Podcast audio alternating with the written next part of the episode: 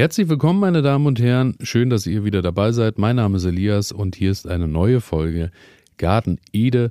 Und wir sind ja in der großen Anzucht, Sonderwoche, Monat, wie auch immer man es bezeichnen mag.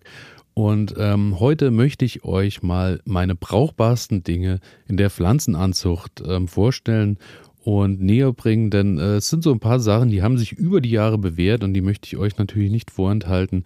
Meine wichtigsten Werkzeuge, äh, wie soll das anders sein? Natürlich erstmal die Anzuchtpalette, denn die Anzuchtpalette ist natürlich das A und O, sprich da, wo ihr Erde reinpackt, wo ihr Samen dazu packt, ein bisschen Wasser drauf packt und die Pflanzen eben die Samen keimen. Und ähm, seitdem ich dann doch recht viel anziehe bzw. aussehe zu Hause auch und vorziehe, ist es so, dass ich dann irgendwann auf die Anzuchtpalette gekommen bin, weil die ähm, ja kleineren Töpfchen ähm, ja, beziehungsweise auch so äh, Blumentöpfe, die man so zu Hause hat, halt irgendwann den Platz nicht hergegeben haben, dann habt ihr natürlich das Problem, dass auch nicht jeder Samen keimt. Und in den Anzuchtpaletten ist das eine ganz tolle Sache, denn ihr habt äh, so meist auf 30 mal 50 eine Palette mit äh, verschieden großen Löchern, gibt es von ja wirklich 1 cm Durchmesser bis zu, äh, ich glaube, 12, 13 cm Durchmesser auf der Palette. Und dann könnt ihr eben erstmal in die Anzucht gehen. Bei mir haben sich so die, ähm, ja, 3x3, glaube ich, ist das immer pro Anzuchttopf, haben sich bei mir bewährt. So ziehe ich auf jeden Fall meine Tomaten, Chilis und äh, ja, vieles mehr einfach vor. Und das, was ich euch auf jeden Fall ähm, da in die Hand geben kann und möchte. Die Anzuchtpalette solltet ihr auf jeden Fall auch in äh, guter Qualität kaufen, denn dann habt ihr die auch über mehrere Jahre.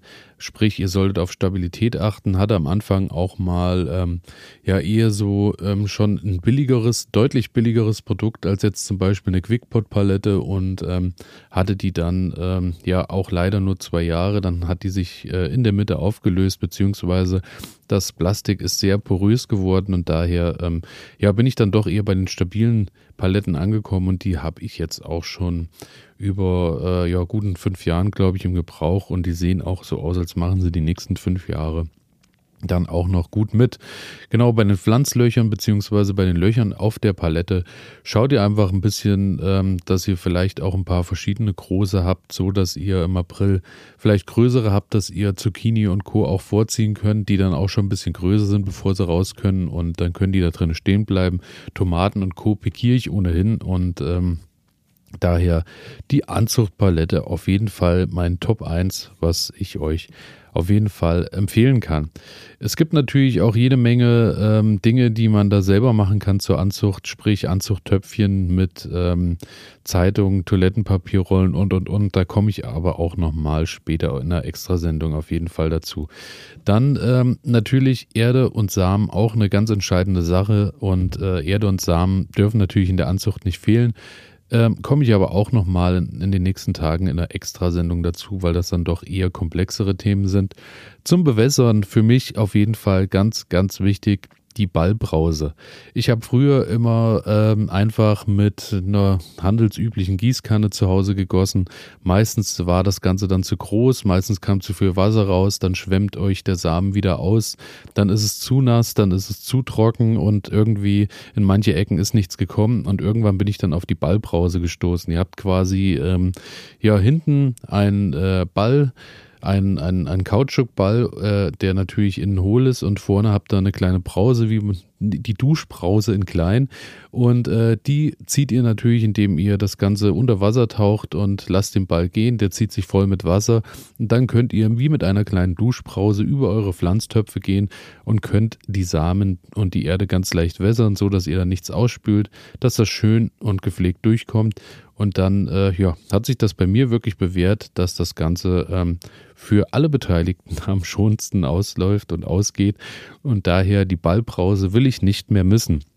Als nächstes ganz wichtig, äh, was ich nicht mehr missen, missen möchte und auch äh, ja nicht mehr missen darf, ist Stift, Zettel Klebeband, Holzstäbchen, was auch immer, zum Beschriften, zum Notieren, denn wir alle kennen das, wir fangen an und sagen uns, ähm, ich weiß auch äh, nächste Woche noch, was ich hier für Samen reingepackt habe und irgendwann sind es drei Anzuchtpaletten oder was auch immer und äh, man hat keine Übersicht mehr, welche Sorte welche ist. Klar, die Pflanzen kann man am Ende noch gut voneinander unterscheiden, ob eine Tomate oder eine Chili dranhängt, Aber ähm, welche Sorten es am Ende sind, kriegt man oftmals dann nicht mehr raus und das ist sehr schade, weil äh, manche Sorten natürlich besser wachsen als andere unter den Bedingungen, die wir haben und daher ganz wichtig, das Beschriften.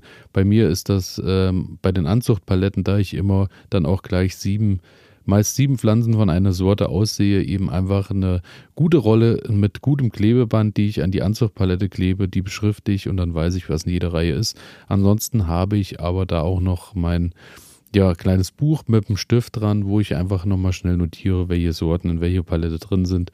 Und dann ähm, habe ich das gut in der Überblick. Ansonsten natürlich, ihr nehmt einfach Holzstäbchen, nehmt Holzspatel, die, die man so liebt beim Arzt, wenn man erkältet ist, die man auf die Zunge gelegt bekommt. Auch die kann man äh, überall kaufen, sind auch nicht besonders teuer. Kann man natürlich dann auch einfach Natürlich wasserfest, ganz wichtig, beschriften, denn ansonsten ist die Schrift dann leider wieder verschwunden.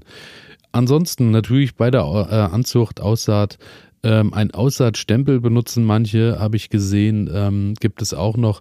Muss ich allerdings sagen, habe ich bisher noch nicht besessen, auch äh, da ich ja verschiedens große Anzuchtgefäße habe.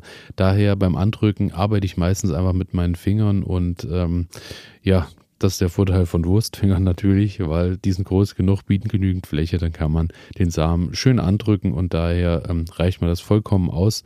Dann ähm, hatte ich auch tatsächlich mal ein Pikierstäbchen, was auch sehr äh, schön in der Nutzung ist, denn ähm, wir wollen natürlich irgendwann die Pflanzen aus den Anzuchtpaletten rausholen, wollen die in ein größeres Gefäß umtopfen, so dass die ähm, Wurzeln dabei natürlich auch heile bleiben und die Pflanze in ein neues Zuhause kommt, wo sie genug Platz hat zum Wurzeln.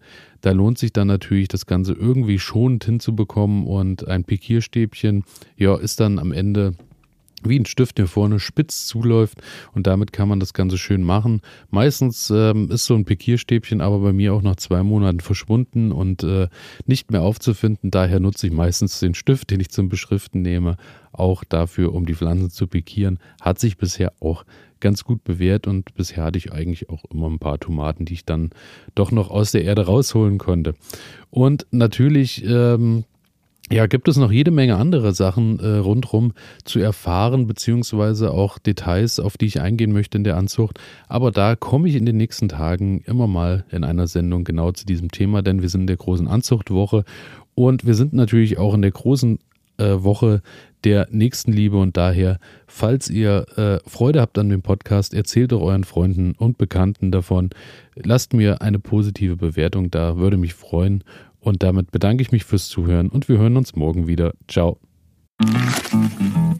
Das hier geht an alle Sportler, die nicht akzeptieren können, dass immer alles so bleibt, wie es ist. An alle, die nicht länger in Plastikklamotten Sport machen wollen, weil das unsere Erde mit Mikroplastik verschmutzt. Für euch macht Vida Sport jetzt Sportkleidung, die ganz ohne Polyester auskommt. Sie besteht aus Algen und Holzfasern und meistert alle Herausforderungen deines Trainings, ohne die Umwelt zu verschmutzen.